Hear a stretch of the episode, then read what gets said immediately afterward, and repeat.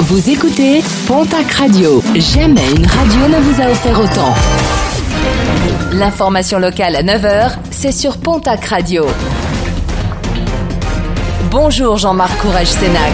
Très bon jeudi et merci de votre fidélité. Un accident spectaculaire déploré hier après-midi sur la RN 124 dans le Gers. Une collision entre un camion et une voiture alors que le chauffeur du camion s'apprêtait à la doubler. La conductrice de la voiture a elle aussi déboîté sur la gauche au même moment. Le véhicule léger percuté à l'arrière a été propulsé dans le fossé. L'automobiliste âgé de 77 ans a été transporté à Auch. Une femme percutée par un TGV hier en fin de matinée à un passage à niveau à quelques mètres de la gare de Bénès-Marem.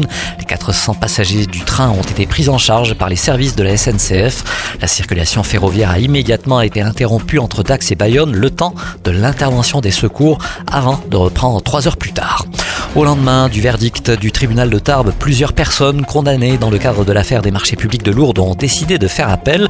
Parmi les appels déposés, celui de l'ancien adjoint en charge des travaux, ainsi que celui de la société de travaux publics Sogep et son dirigeant. L'affaire devrait donc une nouvelle fois être examinée devant la cour d'appel de Pau, certainement dans le courant de l'année prochaine. Cher cambrioleur, je suis en vacances. Attention à ce que vous postez sur les réseaux sociaux.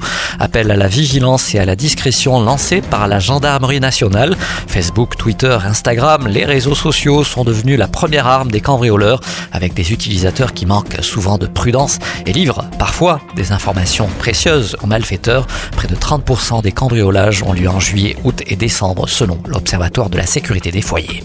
Plusieurs dizaines de salariés du secteur médico-social ont manifesté hier à Pau, rassemblement devant la préfecture des Pyrénées-Atlantiques pour rappeler qu'ils ont été les oubliés du Ségur de la santé.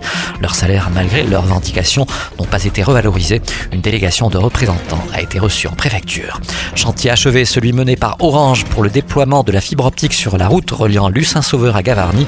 Le très haut débit sera prochainement disponible pour les 675 logements de ce secteur de haute montagne. Les premiers raccordements sont prévus à l'automne prochain.